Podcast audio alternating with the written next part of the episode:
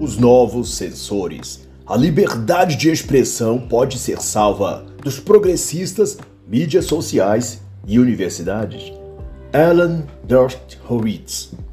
Este trabalho é uma análise literária pessoal, onde faço porventura comparações, ilações ou exemplificações para com a cultura política do dia ou eventos atuais. Não se trata de um audiobook ou algo do tipo. Por isso, não substitui ou dispensa a leitura da obra pelo amigo leitor. É também uma tradução minha do original em inglês, por isso espero que algumas possíveis incorreções não comprometa o entendimento da obra no seu todo. O autor é advogado americano, professor de direito, comentarista político, analista jurídico, esposo e pai de três filhos. É conhecido por sua grande erudição nos maiores temas sociais, culturais e políticos. E tornou-se célebre por suas posições sempre lúcidas em favor das liberdades individuais da fé, da família e do povo de Israel. Como posto, o tema deste livro discorre sobre a liberdade de expressão, e logo no início, Dershowitz pontua que as ameaças às liberdades de hoje em dia, sobretudo a liberdade de fala, de pensamento e expressão, são piores que quaisquer outras já tentadas na era moderna. Segundo ele, a censura de hoje vem na maior parte dos progressistas, liderado por jovens acadêmicos, escritores e inovadores da alta tecnologia. Esse grupo forma aquilo que chama-se no senso comum de politicamente corretos e trabalham para cercear pontos de vistas que discordam, nomeando-os de fake news. Essa classe ou categoria de novos pensadores, moribundos intelectualmente hipócritas, controlam na atual conjuntura o que pode ou não pode, o que deve ou não deve ser permitido nos discursos que aparecem na TV, jornais e mídias digitais. É sobretudo nas redes sociais e como atuam estrategicamente na imprensa, TV e universidades, acabam tendo acesso ao fluxo de informações que correm em toda a sociedade nos fóruns de debates acadêmicos, nas salas de aula, nos tweets e redes sociais, etc. E o próximo passo, se algo não for feito, será desses fanáticos por censura passarem a assumir também cargos governamentais. Serve como exemplo meu, é claro, e não do autor, que em 2021, o então candidato à presidência da República no Brasil, ex-presidiário Luiz Inácio da Silva, afirmou com todas as letras que, se ganhasse o pleito eleitoral de 2022, ele iria regular a mídia, os órgãos de imprensa e tudo que é veiculado nas meios de comunicação. E como isso é feito em tão grande escala? Simples contratando muitos jovens dinâmicos, progressistas, fanáticos por serem domados e feitos de vassalos, e os colocando como checadores de opinião oficiais do governo, concomitante às leis e decretos que os autorizem a censurar, banir e até emitir comunicado à polícia do pensamento para que capturem o indivíduo infrator que tenha dito algo que não está na lista de frases e expressões permitidas pelo governo. a China, por exemplo, não impõe a seus cidadãos algo semelhante, só que chama de política ou sistema de crédito social. E nas palavras do autor, eles estão destinados a ter ainda mais influência sobre o que podemos ler, ver ou ouvir.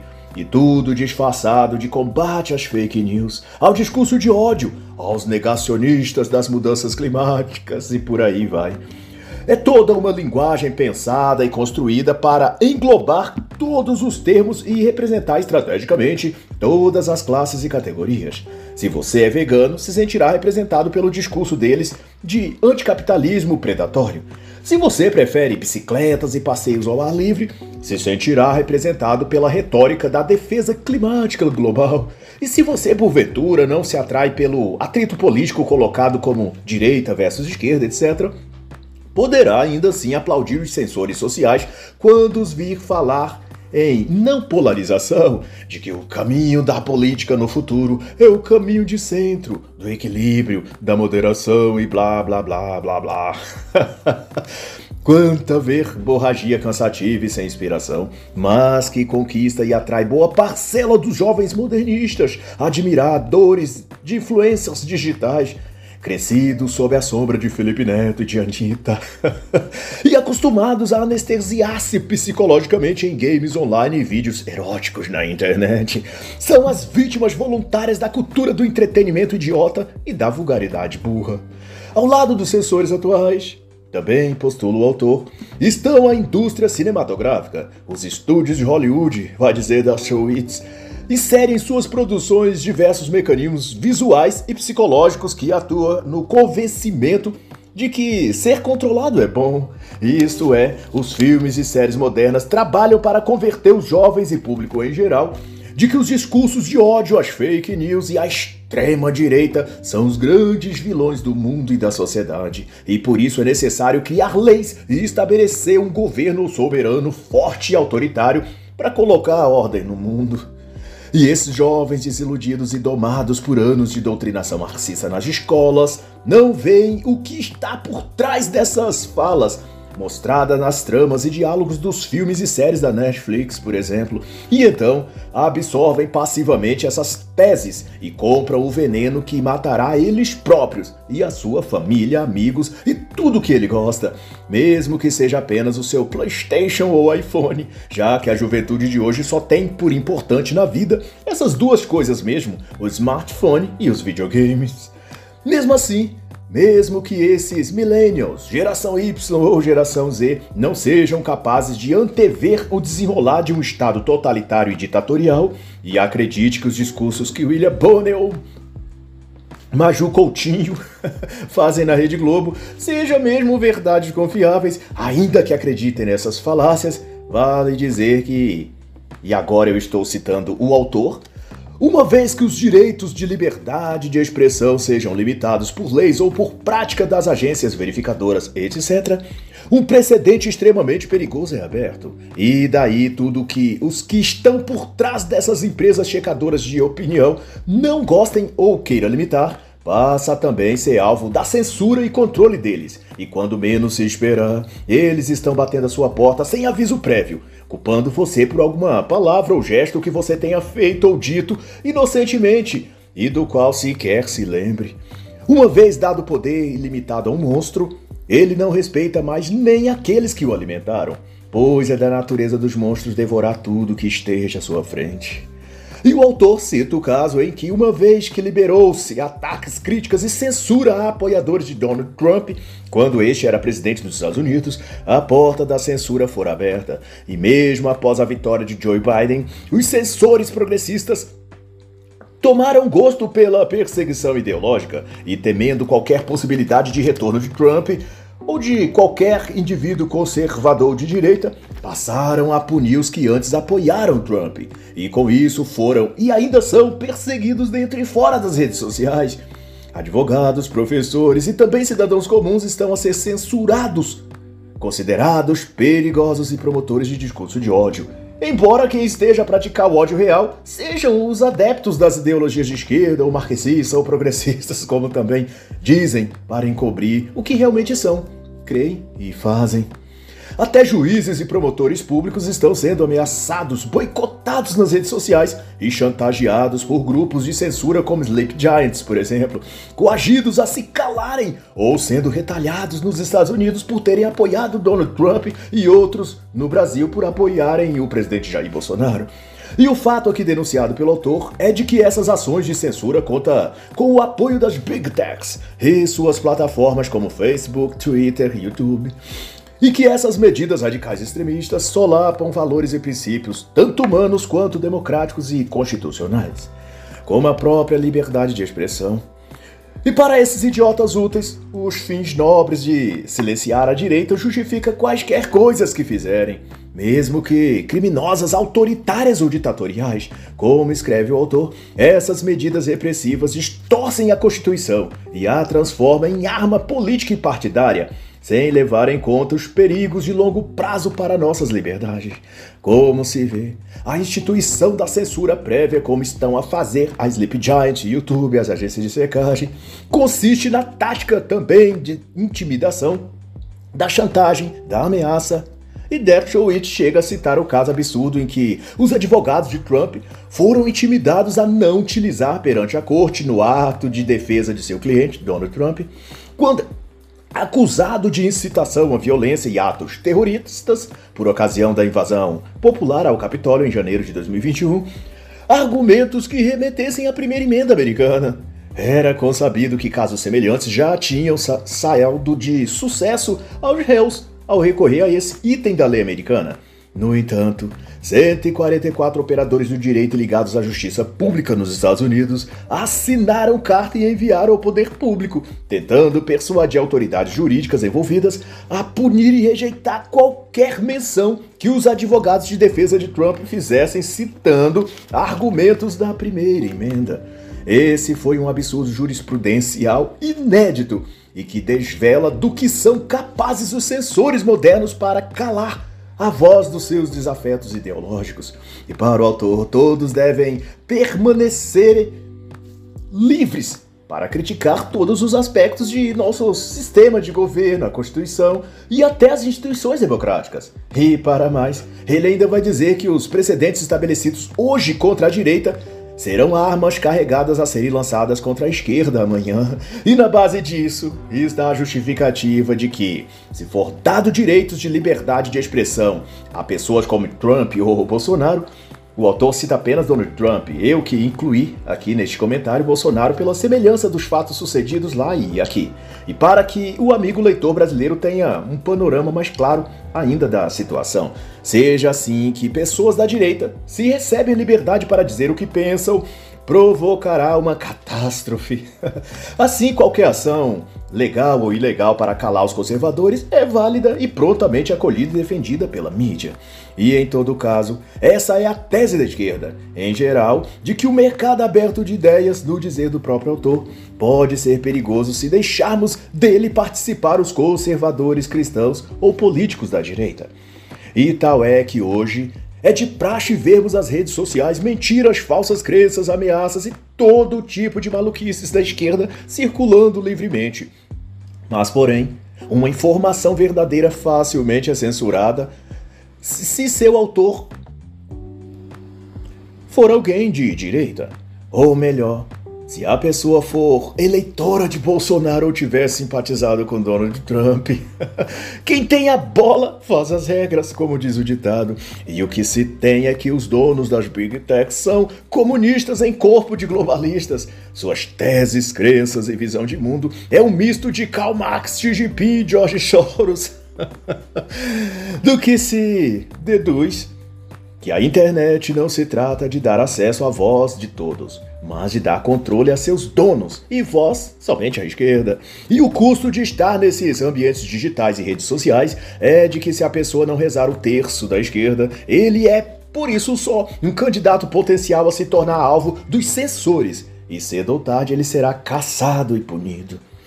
Outra assertiva que traz o autor é sobre os custos da censura que, segundo ele, refere-se ao fato de que a liberdade de dizer o que pensa tem o custo de também ter de escutar e aturar aquilo que os outros pensam. Na prática, quer dizer que a liberdade requer o fardo de ter de conviver com ideias e argumentos de que não gostamos ou concordamos e tentar obstruir as falas e pontos de vista daqueles que se opõem a nossos pensamentos e visão custaria um preço muito maior no futuro, o de não mais haver qualquer tipo de liberdade. De modo que, embora ninguém se sinta tão confortável diante de pressupostos contrários aos nossos, devemos assegurar que aquela pessoa tenha o direito, o espaço e a liberdade de dizer o que pensa e acha sobre as coisas. Cancelar esse direito apenas porque não gostamos do que ela diz incorreria em danos colaterais muito maiores depois. E de então, Alan Dustowitz compara com a seguinte analogia: Hitler recebeu o maior número de votos na eleição livre alemã de 1932. Todos concordam que ele foi tirânico e demoníaco, mas, porém, acabaram então com o processo ou sistema eleitoral livre e democrático para não correr o risco de eleger-se outros Hitlers, isso não seria a solução e provocaria problemas terríveis no futuro. Assim, o sistema de censura não pode ou não deve ser instituído como pretexto de se evitar que pessoas façam fake news ou discurso de ódio. Esses são males menores do que estabelecer uma ferramenta permanente de punição e controle sobre as liberdades das pessoas. O preço ou custo da liberdade é aceitar conviver com ideias e pessoas com que não simpatizamos. É o que afirma então o autor, em outra parte. A pessoa que passa a temer opiniões contrárias às suas ao ponto de querer proibi-las de serem ditas ou de desejar banir do ambiente público a pessoa que ousar emitir essas opiniões Tal indivíduo ou grupo ou instituição está a um passo de se tornar tão tirânico, ameaçador e perigoso que fará muito pior do que a pessoa que ela quer calar jamais faria. Um exemplo meu acerca disso é o caso do Senhor Deus Ministro, o Sumo Supremo Alexandre de Moraes do STF brasileiro.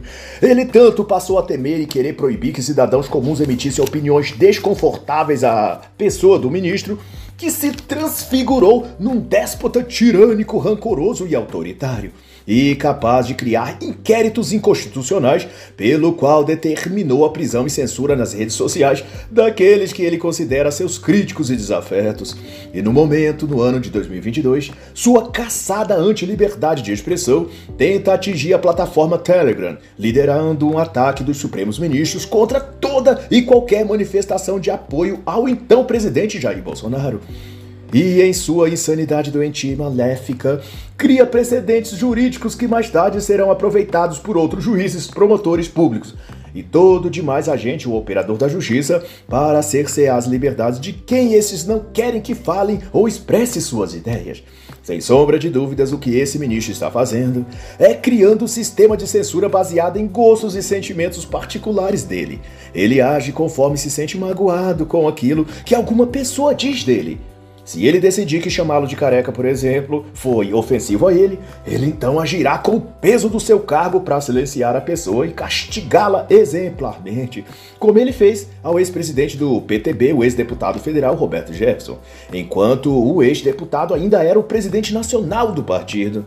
Desse ponto, reflete-se que qualquer que invista da autoridade de decidir quem pode dizer o que esse ser se coloca então acima das demais pessoas e, porquanto portadora de tal iluminação e esclarecimento, que o dá o direito de escolher o que cada pessoa pode ou não falar.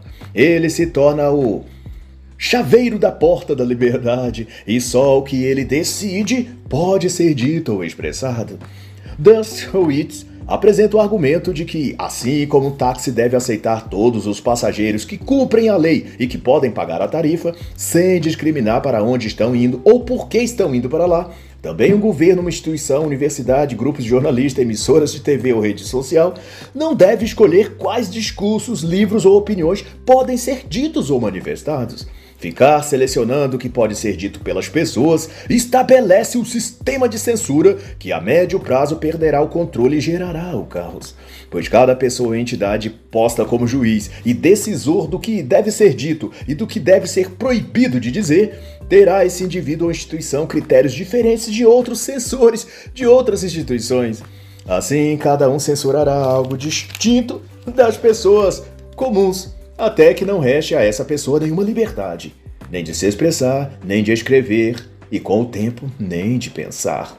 E para concluir, Dershowitz elenca que o que as mídias sociais e outros agentes estão buscando com suas políticas de censura é algo impossível de se alcançar, que é atingir o estado de pureza de fala onde tudo que as pessoas tenham contato na vida seja apenas a verdade, o bem e a justiça. Quando o Facebook, Twitter, YouTube ou até o senhor Alexandre de Moraes aprova ou reprova um conteúdo ou proíbe uma opinião de ser veiculada, eles não estão purificando ou melhorando o ambiente público da fala. O que estão é destruindo a liberdade e estabelecendo um regime de poder e controle onde eles próprios governam sobre a vontade dos demais, pois ninguém nesse mundo pode atingir um grau tão elevado de sabedoria que seja capaz de ter o um discernimento pleno e inerrável do que é verdade e do que é fake news ou do que é bom ou ruim para a democracia, o que tornará ou não o mundo mais feliz. Quem deu a esses crápulas o poder de moldar o mundo e de criar um planeta justo, bom e igualitário? que presunção e arrogância desses reptilianos do quinto dos infernos ou do Hades, sei lá. O fato é que não há base objetiva para determinar o que seja bom, justo e igualitário para todos os tipos e categorias de pessoas. Daí querer estabelecer um ponto médio onde tudo que se diga ou se publique nos livros seja satisfatório para todos os seres humanos, isto é, que não seja ofensivo nem magoe a nenhuma classe ou categoria, isso é humanamente impossível pois os gostos, desejos, expectativas e grau de sensibilidade de cada indivíduo é muito distinto um do outro. Um grupo feminista, dirá o autor, por exemplo, pode alegar que o filme Garganta Profunda é ofensivo para as mulheres. Já um grupo de judeus pode argumentar contra qualquer insinuação nazista ou da suástica. Negros podem se queixar do filme O Nascimento de uma Nação. E gays podem alegar terem se ofendido com um hétero dando aula na faculdade para negros e, e, e pardos e exigirem que apenas negros sejam professores de outros negros ou que gays sejam professores de outros gays.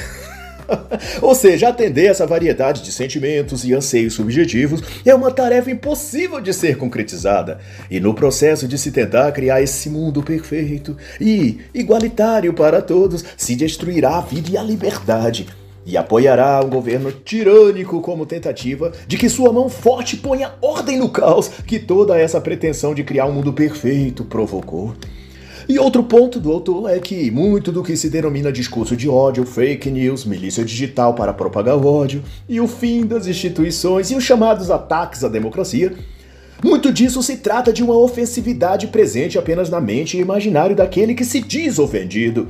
E por efeito, esses tais grupos ofendidos realizam potente pressão sobre empresas privadas, mídias digitais e até órgãos de imprensa, tentando forçá-los a censurar todos os que esses grupos apontam como ofensores ou milícias no áudio digital, etc.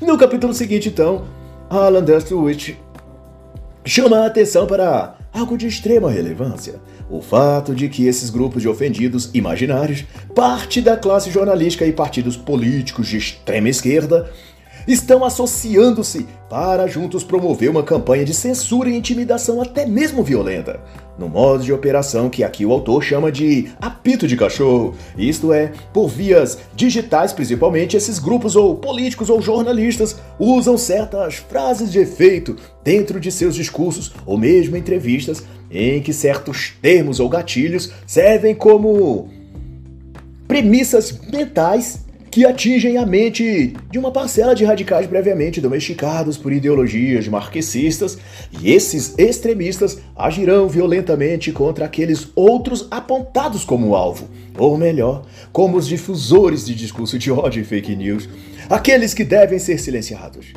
É o mesmo modo de ação que grupos que atuavam na Revolução Francesa faziam, instilar ações revolucionárias, mobilizando as massas de zumbis doutrinados que possuem. Nos tempos atuais, são chamados de Black Lives Matter, Antifas e outros. E eles agem com a disfarçatez e prepotência que só os hipócritas sabem fingir. pois que para todo ato de violência que praticam, contra patrimônio público, privados ou contra indivíduos que eles julgam serem os praticantes do discurso de ódio. Para cada um desses atos, a imprensa publica a exaustão uma veemente defesa. Dirá que o que fazem são legítimos atos democráticos, exercícios do direito a protestar, reivindicações constitucionais e por aí vai. Há sempre muito esforço para defendê-los, ao passo que basta um tweet de algum apoiador de Trump nos Estados Unidos ou de Bolsonaro aqui no Brasil, e os mesmos jornalistas fazem um alvoroço, tratam com um drama que lhes daria o Oscar de melhor ator. e no instante seguinte, promotores, advogados e juízes se mobilizam para prontamente defender judicialmente aqueles que, porventura, forem acusados de haver excedido na violência.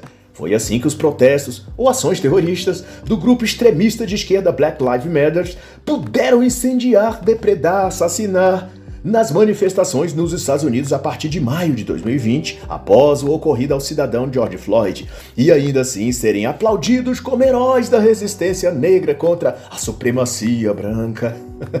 o mesmo em toda parte do mundo e no Brasil, em que manifestantes apoiadores de partidos de extrema esquerda, como PT e PSOL, incendiaram e destruíram a estátua do bandeirante Borba Gato. Apesar da insanidade e terrorismo praticado, o jornalismo militante marxista aplaudiu, celebrou e justificou tudo que foi feito. Porque censurar supostos racistas do passado faz parte do mesmo protocolo de intenções que atua para também censurar os que cometem fake news ou discurso de ódio no presente. O caos, todavia, que se está criando advém dessa mentalidade extremista de que os discursos, falas e publicações de tweets ou lives no YouTube que não sigam o politicamente correto devem ser proibidos de existir. Para Dustowitz, isso é um erro fatal e que está gerando um caos absoluto.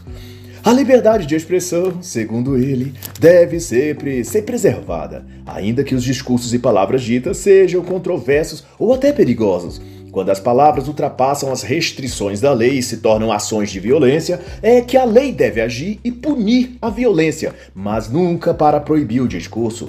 O direito de fala está indissoluvelmente ligado ao direito de existir do próprio indivíduo.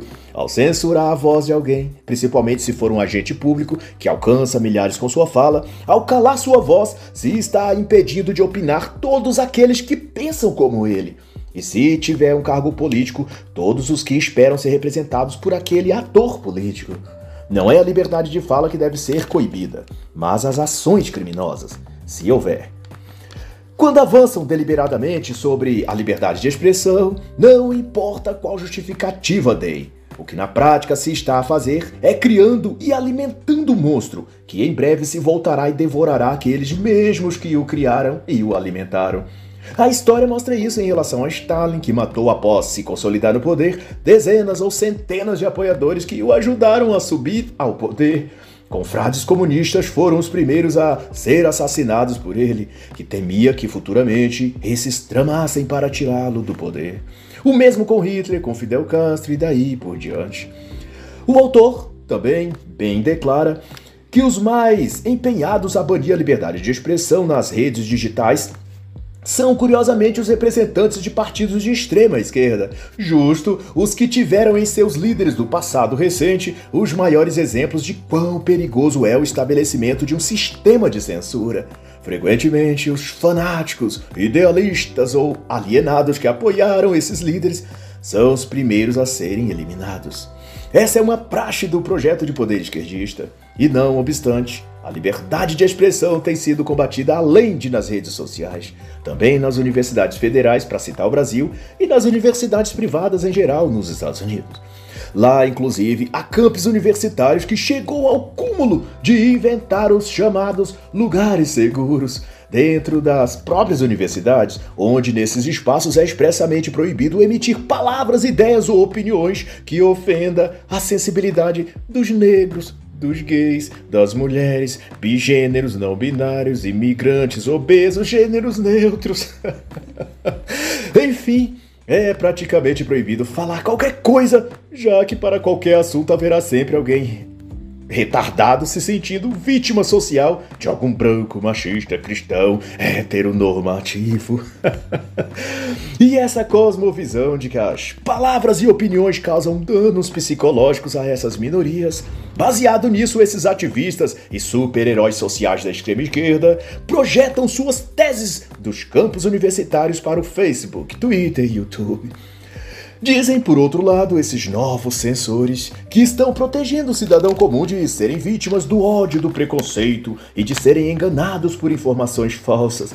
Mas o simples fato de alegarem isso já deveria causar repulsa e ânsia de vômito em nós, pois essas afirmações significam que esses policiais do pensamento nos tratam e consideram-nos como crianças ou bebês de colo que precisam ser poupados da maldade do mundo para não se traumatizarem. A pretensão desses arrogantes mostra que para eles somos cordeirinhos vulneráveis e imbecis, que não sabemos lidar com coisas ruins e precisamos ser protegidos das palavras, das frases ou até das piadas e memes que circulam pelas redes sociais. Mas quem os deu o direito moral ou político de nos privar da liberdade de ouvir as opiniões dos outros, mesmo que sejam ultrajantes ou equivocadas, quem disse a esses censores que queremos ser impedidos de escutar tais ideias. E Alan Dershowitz faz então essa colocação e vai mais além para dizer que cabe a nós mesmos, a cada um, em sua individualidade, decidir por si próprio o que quer ouvir e o que fará com aquilo que ouvir. O que esses sensores do YouTube, Twitter ou Instagram fazem é nos negar o direito de decidirmos no que acreditar ou não. Ao impedir que algumas ideias sejam disponibilizadas nas redes sociais, para que não tenhamos acesso a elas, isso é um ato de censura seletiva, que não só fere a liberdade de expressão de quem quer comunicar, como também atinge diretamente a liberdade de quem quer escutar. Observe o quão longe e o quão maligno tudo isso é. E nos Estados Unidos, grupos de ofendidos progressistas, profissionais em vitimização, entraram com ações judiciais, protestos e ameaças de violência se não fossem atendidos para que a rede de TV Fox fosse banida dos pacotes de TV a cabo e, concomitante, dedicaram campanha fervorosa nas redes sociais para que os assinantes ou telespectadores desse canal televisivo boicotassem a emissora. Junto a esses psicopatas da censura, juntou-se o The New York Times, membros do Congresso e seres demoníacos que administram as plataformas digitais, todos clamando e até incentivando que grupos ativistas depredassem as propriedades da empresa e enviassem ameaças de morte a jornalistas e apresentadores que trabalhavam para a TV. Tudo porque, segundo a interpretação desses, a Fox News tinha apoiado Donald Trump e isso para eles era algo proibido no espaço público da opinião. Assim, os censores modernos criaram a cultura do cancelamento, e são eles quem determinam o que podemos ver, assistir, ler ou postar. E no fim, eles decidem no que também devemos acreditar. O que é, sem sombra de dúvidas, o início do fim das liberdades pessoais, de ser, de estar e de se expressar. E o mundo que se vai construindo com isso é: o comunista pode defender e propagar o comunismo. O progressista pode usufruir de plena liberdade constitucional para anunciar onde quer que queira os princípios ideológicos que ele acredita. Extinção da propriedade privada, cerceamento das opiniões, Estado gigante, fim da família. Porém, o conservador ou pessoa da direita não pode manifestar o que acha e pensa sobre coisa alguma. Ele está proibido de dizer o que pensa, o que sente e como vê as questões importantes no mundo. Se isso não é censura ditatorial, então não é mais nada. E para quem ainda não percebeu, essa é a estrutura de um novo mundo sendo montada. Um mundo sob uma nova administração e configuração. A dos pretensos donos do mundo que são os metacapitalistas que financiam toda essa sórdida cultura do cancelamento. E não receie de crer que, nessa guerra cultural, a verdade é a maior vítima. E assim, encerra a análise da obra Os Novos Censores. A liberdade de expressão pode ser salva dos progressistas, mídias sociais e universidades. De Alan Dust Howitz.